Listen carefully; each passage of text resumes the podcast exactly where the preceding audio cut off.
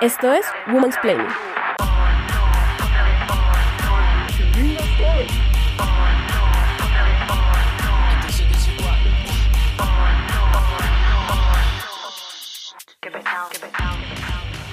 Al pensar en una disciplina creada a partir de un discurso enteramente racional, europeizante y masculino, la filosofía viene a la mente. No solo porque pareciera que el lenguaje desde el cual se concibe la filosofía es un enteramente masculino, sino porque la voz de la mujer dentro de las facultades de filosofía es escasa.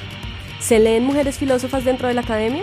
¿Se dialoga con estas mujeres? ¿Son consideradas como pares? Hoy en Women's Planning estamos con la filósofa Luciana Cadaya, quien recientemente lanzó el libro Mediaciones de lo Sensible hacia una nueva economía crítica de los dispositivos con el Fondo de Cultura Económica, y quien también se ha destacado en el campo de la filosofía política, de la filosofía estética, y que ha comentado muchísimo sobre política y sobre populismo, la palabra prohibida en estas elecciones. Hola Luciana, ¿cómo estás? Hola Gloria, gracias por invitarme y la verdad que me, da risa que nombres del populismo porque bueno, así como la mujer era una palabra prohibida para el ámbito de la filosofía, pareciera ser lo mismo con el populismo, así que eso se puede ir revirtiendo poco a poco. Me encanta, me encanta que en esta conversación estemos llenos de palabras prohibidas y sucias. Me gustaría comenzar esta conversación partiendo de esta idea de que la filosofía es una disciplina que se articula en torno al pensamiento masculino y cómo el discurso filosófico durante toda la historia ha sido concebido y articulado desde Europa.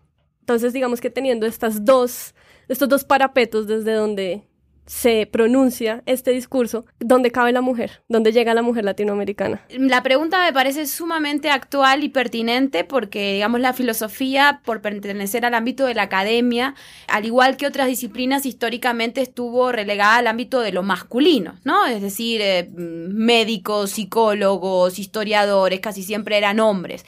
Pero sí es verdad que en el siglo XX se produjo, digamos, una transformación en la cual las mujeres empezaron a irrumpir en el campo del saber.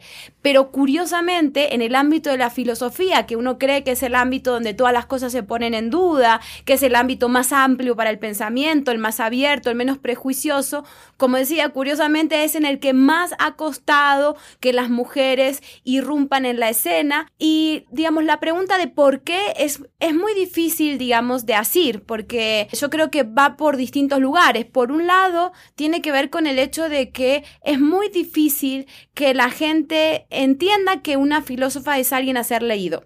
Por lo general, si tú vas, si tú vas, es un simple ejercicio sociológico, ir a una librería y ves a una persona buscando libros de filosofía y frente a, a, esa persona se le aparece un libro de una filósofa y otra de un filósofo, lo más probable es que compre el libro del filósofo. Entonces hay muchos prejuicios del ámbito de los mismos lectores y también en los ámbitos académicos, es decir, en las facultades, en los departamentos, y ni qué decir cuando se trata de una figura femenina latinoamericana. Ahí el problema es doble, porque no es solo por ser mujer, sino por ser latinoamericano, donde históricamente desde la misma filosofía se ha dicho que en América Latina no podíamos pensar. A mí me parece algo muy curioso de la filosofía y es totalmente partiendo del prejuicio mío y de nadie más, que siento que es una disciplina, sobre todo en Colombia, en donde se intenta establecer un diálogo o una conversación con unos sistemas de pensamiento europeos que son completamente ajenos o norteamericanos, que no tienen mucho que ver con la realidad. Es una disciplina en donde no se piensa muy bien esta realidad colombiana, que es bastante compleja, para pensarnos a nosotros mismos. Claro. Bueno, como siempre hay excepciones, ¿no? Es decir, yo creo que hay filósofos y sobre todo filósofas colombianas muy, muy valiosas y muy valiosos, pero sí es verdad que eh, hay un predominio de una manera de enunciación, es decir, una manera de pensar que yo le añadiría un componente y se llama hispanismo. Es una manera muy hispánica de pensar en la que, eh, como decís muy bien, a mí me gusta la figura del señorito, es decir, la filosofía es una cuestión de señoritos, es decir, de personas con una capacidad racional limpia y precisa y que también lo, hablan con una cierta hondura y que por lo tanto cuando ya el timbre de voz es un timbre de voz femenino, independientemente de lo que vaya a decir, automáticamente queda deslegitimado, ¿no? Entonces eso, es algo muy, muy curioso que se presencia mucho en, en varios ámbitos de la filosofía. En Colombia, sin ir más lejos, es totalmente sorprendente y vergonzoso que en la Universidad Nacional de Colombia no haya prácticamente filósofas dando clases de filosofía como profesoras de planta. Eso es algo que es digno de estudiar. Y yo creo que también tiene que ver con algo que es histórico y es que el deseo en el pensamiento siempre circula alrededor de los hombres. Es decir, los hombres desean escuchar a otros hombres y no desean escuchar voces femeninas. Y esa cuestión es la que hay que problematizar incluso con mis colegas que yo quiero mucho, se nota que cuando uno empieza a hablar, de pronto uno se levanta porque es la oportunidad para ir al baño o se pone a hablar con el colega de al lado, entonces a una sencillamente le toca hacer silencio, mirar fijamente a esa persona y esperar a que deje de hablar, o justamente mientras el otro estaba diciendo un montón de sandeces y una empieza a hablar, que puede decir estupideces también, pero no necesariamente, una empieza a hablar, el otro automáticamente decide ponerse justamente a chatear. Es decir, son micromachismos que se acompañan con la cuestión del deseo. Entonces, la pregunta de fondo es cómo hacer para revertir el deseo, cómo crear otra relación entre deseo y pensamiento. Eso por un lado. Y por otro lado, con respecto, que como decís vos muy bien, va acompañado con los machismos, cómo quebrar este hispanismo para que desde los lugares periféricos de pensamiento se empiece a entender que no se trata de ser el gran estudioso de Agamben o de Hegel, hacer un trabajo exegético, no se trata tanto de eso, sino que se trata de empezar a pensar desde acá dialogando con Europa, porque no se trata de rechazar el pensamiento europeo, sino de, entender cómo vamos a pensar nosotros, de qué manera y qué tenemos para decir al mundo en general sobre nuestras realidades latinoamericanas en el plano ético, en el plano estético, en el plano político, en el plano económico, en el plano histórico, etcétera.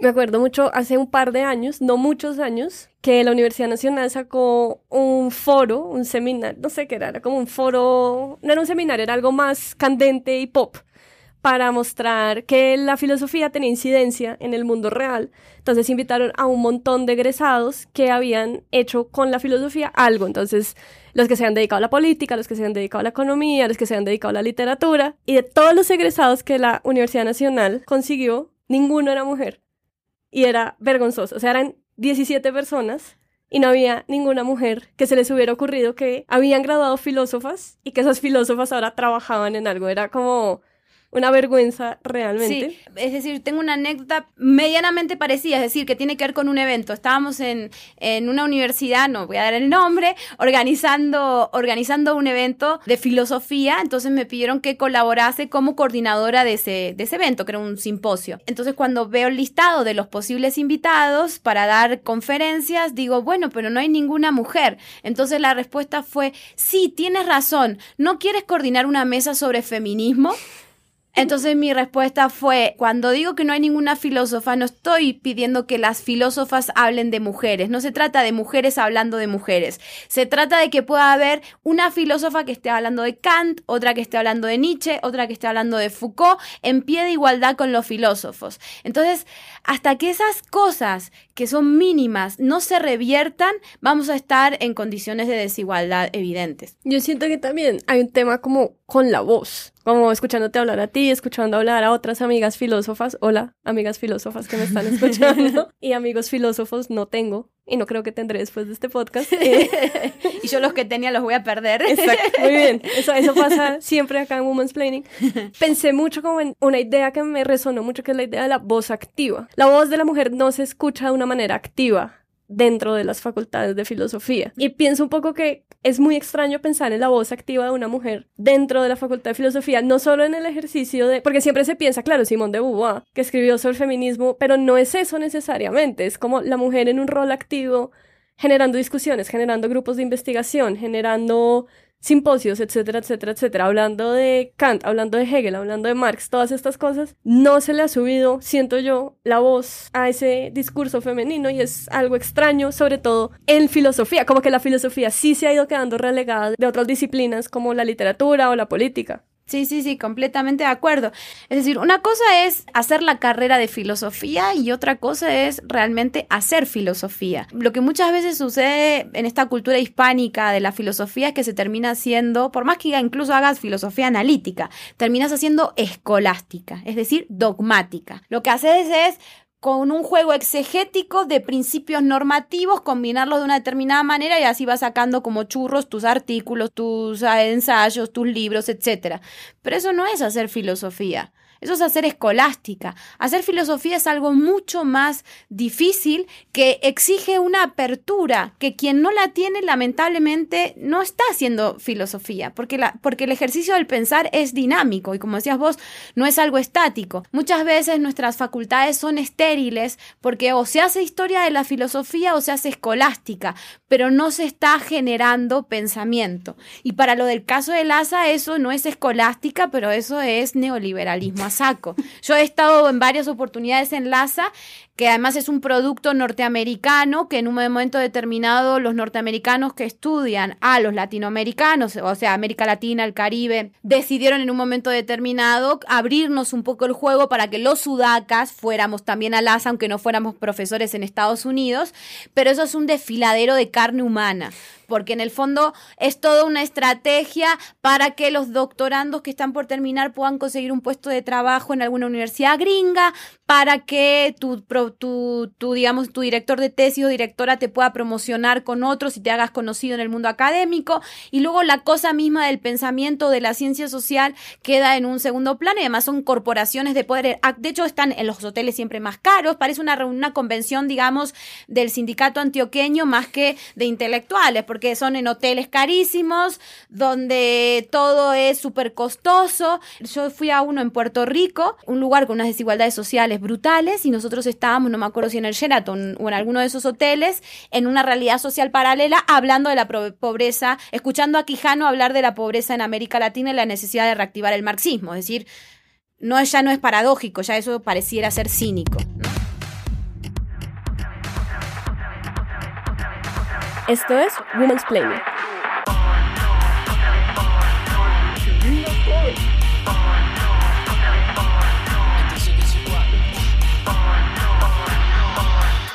Y a mí algo que me interesa mucho, y ahorita lo hablaste tú, de esto del deseo y el pensamiento, y de cómo el pensamiento es un ámbito que realmente culturalmente le ha pertenecido a los hombres, y un poco de ahí es de donde parte este podcast, y es demostrarle a la gente y a nuestros escuchas que esos lugares que piensan que tienen la mente un poco más abierta o que son profesiones un poco más liberales realmente son mucho más sexistas que las otras porque le pertenecen al hombre. O sea, la cultura atávicamente se relaciona con el espacio masculino, etcétera, etcétera, etcétera.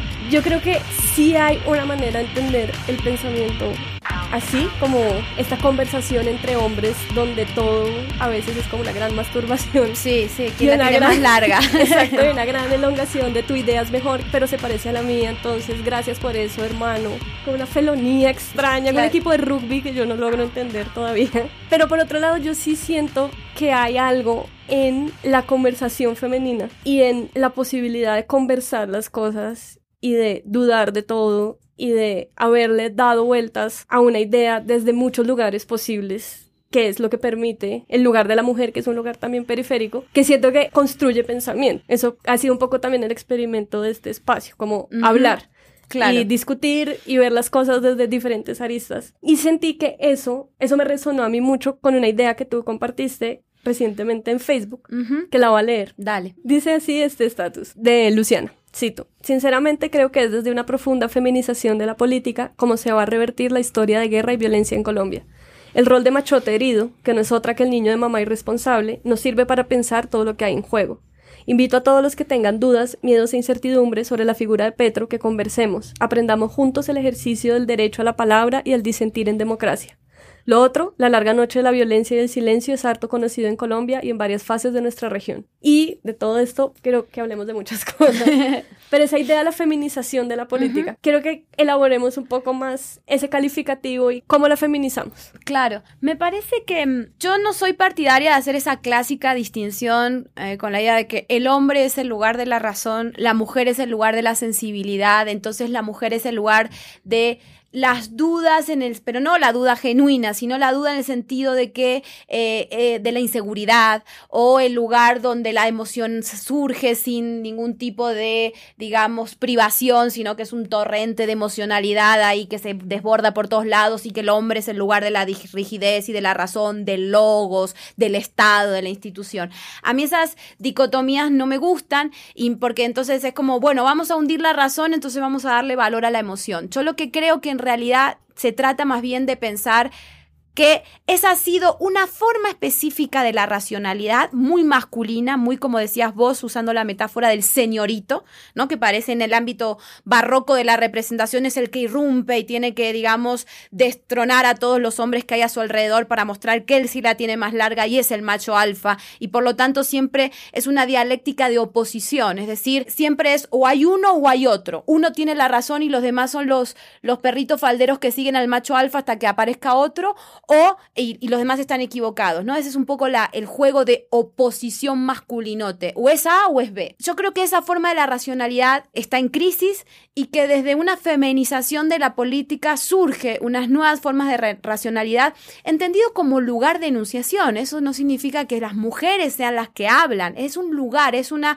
estética, es una sensibilidad. Hay muchas mujeres que son masculinas en el sentido peyorativo que acabo de decir recién de la palabra y hay muchos hombres que son femeninos en esta nueva forma de enunciación y de racionalidad que a mí incluso en la misma modernidad se ha pensado, que Schiller, por ejemplo, lo llama como razón sensible. ¿Y en qué consiste? Consiste en psicoanálisis se llama el no todo, es el lugar de enunciación del no todo.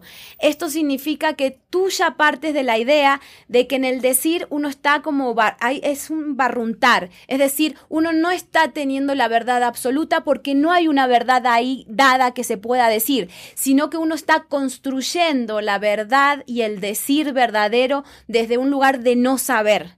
Y entonces como uno sabe que hay una indeterminación en lo que uno está tratando de decir, porque no está totalizado, uno sabe que necesita de los otros. Y eso no significa no disentir, no significa que todos estemos de acuerdo, sino que significa disentir de otra manera. Es una forma de disentir que no es como la otra que era la oposición, donde o es el macho alfa o es el otro que intenta ser macho alfa, sino que es un, ok, no estoy de acuerdo, pero a ver, sigamos. ¿Por qué? ¿Cómo? ¿Cuándo? Indaguemos, busquemos. Esto es, no se busca confrontar. Yo creo que en lugar de la feminización de la política no es una confrontación, sí es un antagonismo, se puede antagonizar. O sea, yo no estoy de acuerdo con Duque, yo no voy a decir que voy a estar de acuerdo con el amigo Duque, nunca voy a estar de acuerdo, pero mi manera de disentir es distinta a la idea de la confrontación.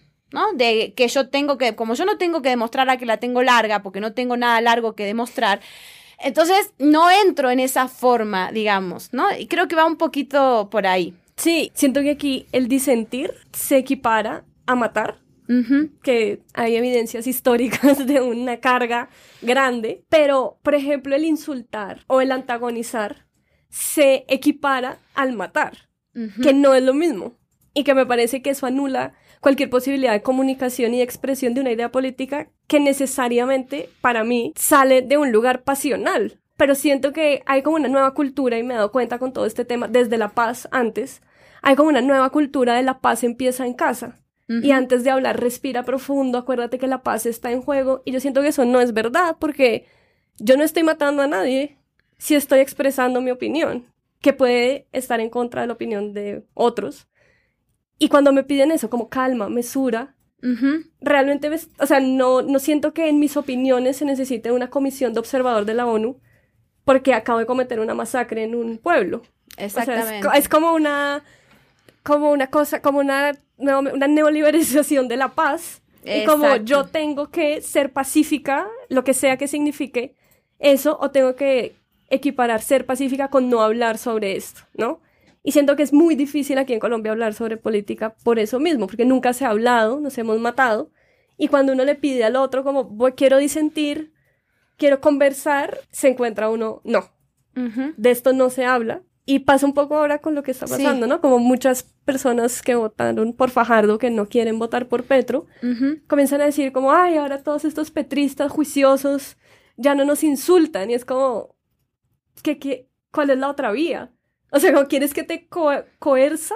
Claro, totalmente de acuerdo. Es más, para los liberales colombianos que salen a pedir el voto en blanco como Héctor Abad o que salen a hacer alianzas con Duque, otra vez el liberalismo traicionando a las causas populares y traicionando la posibilidad de una verdadera democracia en Colombia, otra vez el liberalismo causando la semilla de su propia destrucción y la destrucción colombiana. O sea, esto es una algo histórico. Bueno, a esos liberales o a liberales como Juanita León que se molestó mucho con algunos posts míos de Facebook, lo que les puedo decir es lo siguiente, voy a citar a un liberal, Toqueville que de populista no tiene nada. Tocqueville, cuando escribe La democracia en América, él dice, la semilla de la democracia es la conflictividad. Y la conflictividad manejada desde dos lugares, desde las instituciones y desde el discurso. Como vos muy bien decís, una cosa es matar, que es lo que ha pasado siempre en Colombia, y otra cosa es disentir y pelearte incluso en términos discursivos, porque es la manera de canalizar democráticamente las conflictividades. Por eso, cuando muchos acá en Colombia dicen, ¡ay, qué horror lo que pasa ahora en Colombia! Está polarizada. Yo digo, no, Colombia está por fin politizada cuanto menos muertos haya en Colombia, la conflictividad va a dejar de ser violencia física y se va a traducir en discusiones institucionales y en discusiones a través de la palabra. Y eso lo ha visto desde Heráclito, que no era un populista porque no existía el término. Heráclito, un filósofo, digamos, presocrático,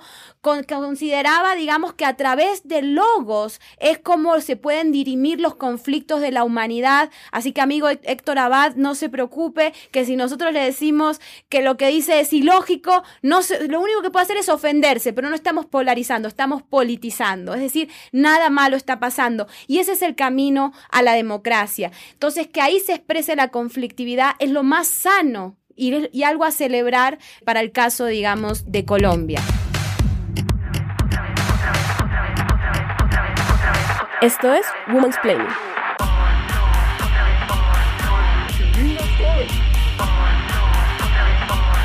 Yo siento que has nombrado nuevamente la palabra sucia, que dijimos al principio, que me resuena mucho con otra palabra sucia, o sea, las dos palabras más sucias, que son populismo y feminismo decir esos sucios populistas y esas sucias feministas. Cuando realmente lo que se está hablando en este tipo de movimientos son personas que con pensamiento político, que con acciones políticas se están enfrentando al status quo y al establecimiento, haciendo un ejercicio ciudadano como el que cualquiera puede hacer pero que solamente por eso, solamente por atreverse a anunciar una postura y querer reclamar ciertos derechos que no han tenido, ya son considerados menos o son considerados revoltosos, son considerados subversivos o son considerados como personas que hay que mirar con suspicacia y en la entrevista, la célebre entrevista La silla vacía, en donde se te pregunta por el populismo, en donde tú realmente lo que haces es aclarar los términos y decir como realmente no es un adjetivo peyorativo, es un movimiento político.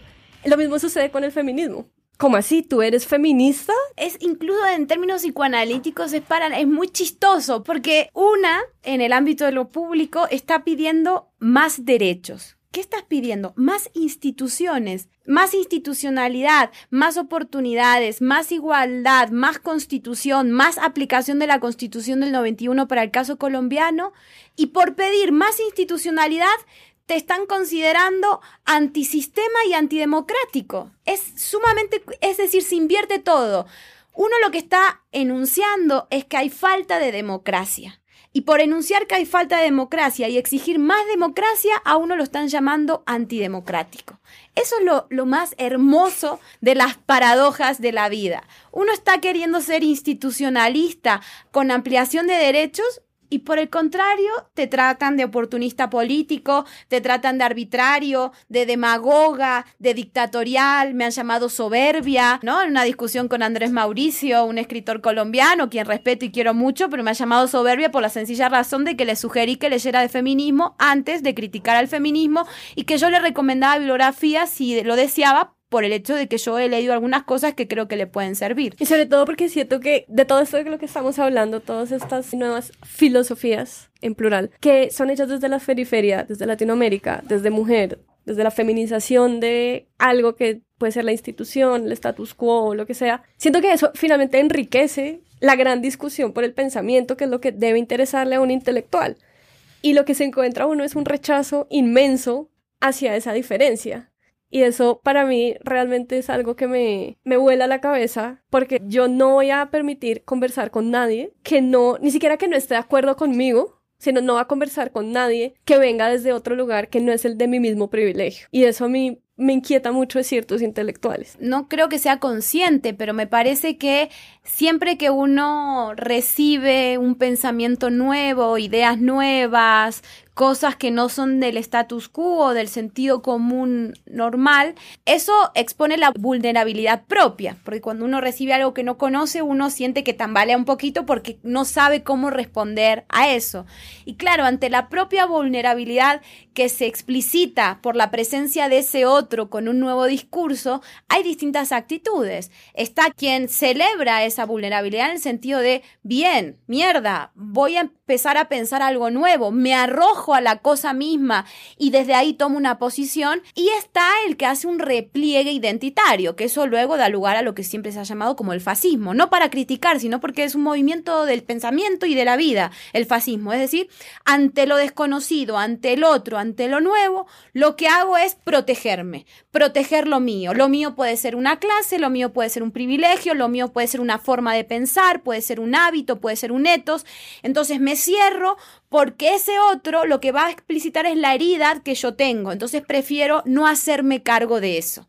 Y entonces en una especie de ejercicio neurótico fascista, lo que voy a hacer es creer que el problema está en lo otro y no en mí que tengo que abrirme a lo nuevo. Siento que hay que retomar a veces la idea de que el pensar es, el pensamiento es también una manera de ejercer una actitud política en el mundo.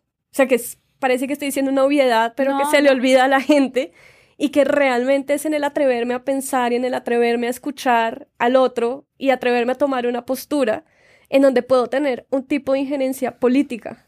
Y no sé, con las elecciones que pasaron, yo sentí un poco de optimismo al ver que había un porcentaje alto de colombianos votando por algo distinto a Uribe y que no era una masa que iba a votar hacia Duque, como sucedió en parte, pero no era la gran mayoría y no era la gran mayoría la que estaba votando por Vargas Lleras, sino que 40% de personas que votaron ejercieron su deber ciudadano y dijeron yo a votar por Fajardo o por Petro y lo hicieron en total autonomía y eso me pareció hermoso porque es la primera vez que lo he visto. Pero sí siento que pareciera que esa actividad política del individuo es algo impensable en este país. Como yo como individuo no puedo salir a votar o me tengo que resignar a la realidad, o ya lo que fue fue, no le puedo exigir nunca a un gobernante, no puedo salir a manifestarme por mis derechos.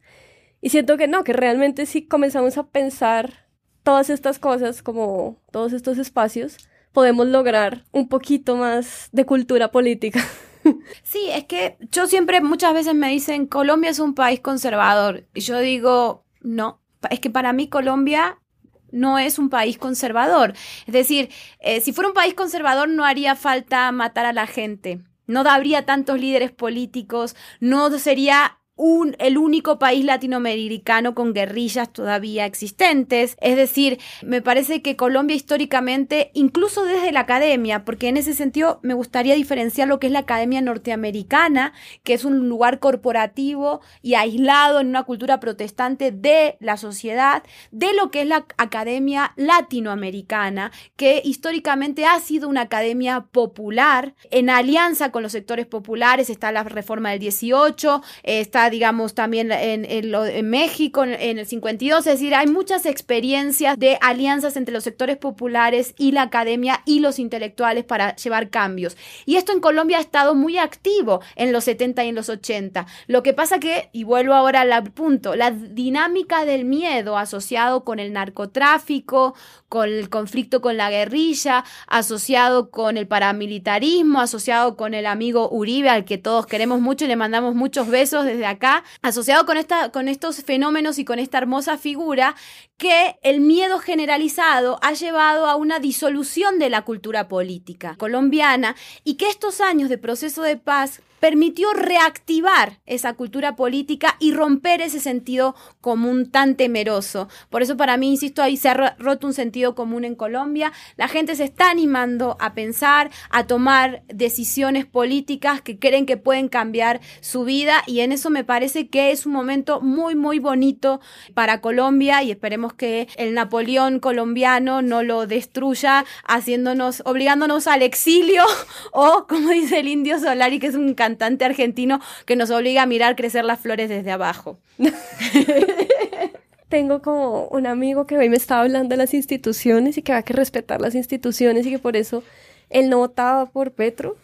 Y yo decía, pero no entiendo. O sea, genuinamente, y digamos, si alguien me puede explicar esto, hacerme mansplaining o womansplaining en mis redes sociales, porque me, no, no lo entiendo en mi cabeza. ¿Cómo defender una institución que no sé cuál es, porque es la institución, es más apremiante y urgente que defender mi cuerpo y mi derecho a decir sobre mi propio cuerpo como ser humano femenino a la cual le van a quitar el derecho. Exacto. ¿Puedo decirle algo a tu amigo? Por favor. Amigo, amigo de Gloria, que eres mi amigo, aunque antagonicemos.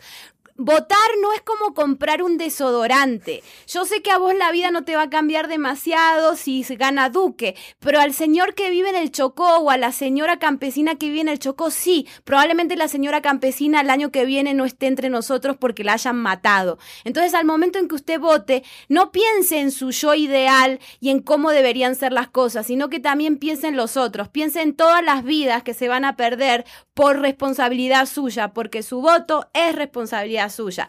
Petro puede ser horrible, pero con Petro usted se va a poder quejar de todo y a usted no lo van a matar y es probable que a la campesina del Chocó tampoco. En cambio, con Duque, a la campesina del Chocó seguro que la van a matar. Muy bien. Ese es un mensaje que espero que mi amigo haya escuchado. Amigo, amigo, escucha. y nada, esto fue Woman's Planning, esta vez llegando a ninguna conclusión, pero esperando haberles dado un poquito de conciencia política, un poquitico, por favor, por favor. Un poquito nomás. Sí, un uno, un poquito, nada más. Yo realmente no espero mucho más, solo un poquito. Además, con Gloria hicimos un pacto. Si ustedes votan a Petro, nosotras estamos dispuestas a recibir todas las críticas por su mala gestión. Estaremos dichosas de hacerme a culpa por ello. Voten por Petro. Realmente, esa es otra cosa, como por favor, Gustavo Petro va a llegar de presidente a un congreso que es la mayoritariamente derecha. Se van a oponer a él, o sea, no va a hacer lo que quiera, no es Maduro, no es, no es Venezuela, no es nada de eso. Además, la propuesta de Petro no son maduros, son aguacates. Exactamente. Entonces, por favor, si quieren ser personas con un poquito de responsabilidad política, piensen su voto, critíquennos en las redes sociales, odiennos, disientan, pero siéntanse muy felices de que no nos estamos matando. Adiós. Chao. Esto es Woman's Planning. Woman's Planning es un podcast de 070 Podcast en colaboración con Acorde Frecuencia Digital. Es producido por su anfitriona Gloria Susana Esquivel. Este podcast fue hecho en colaboración con María Elvira Espinosa, directora de arte de 070 Podcast, la música de Gabriela Navas y la dirección y edición general de Sebastián Payán. Para comentarios, sugerencias o preguntas de temas que quieran Woman's Planear, síganos en nuestras redes sociales en Twitter arroba 070 o arroba GS Esquivel o en Instagram en arroba 070 o arroba Gloria Susana Esquivel. Muchas gracias.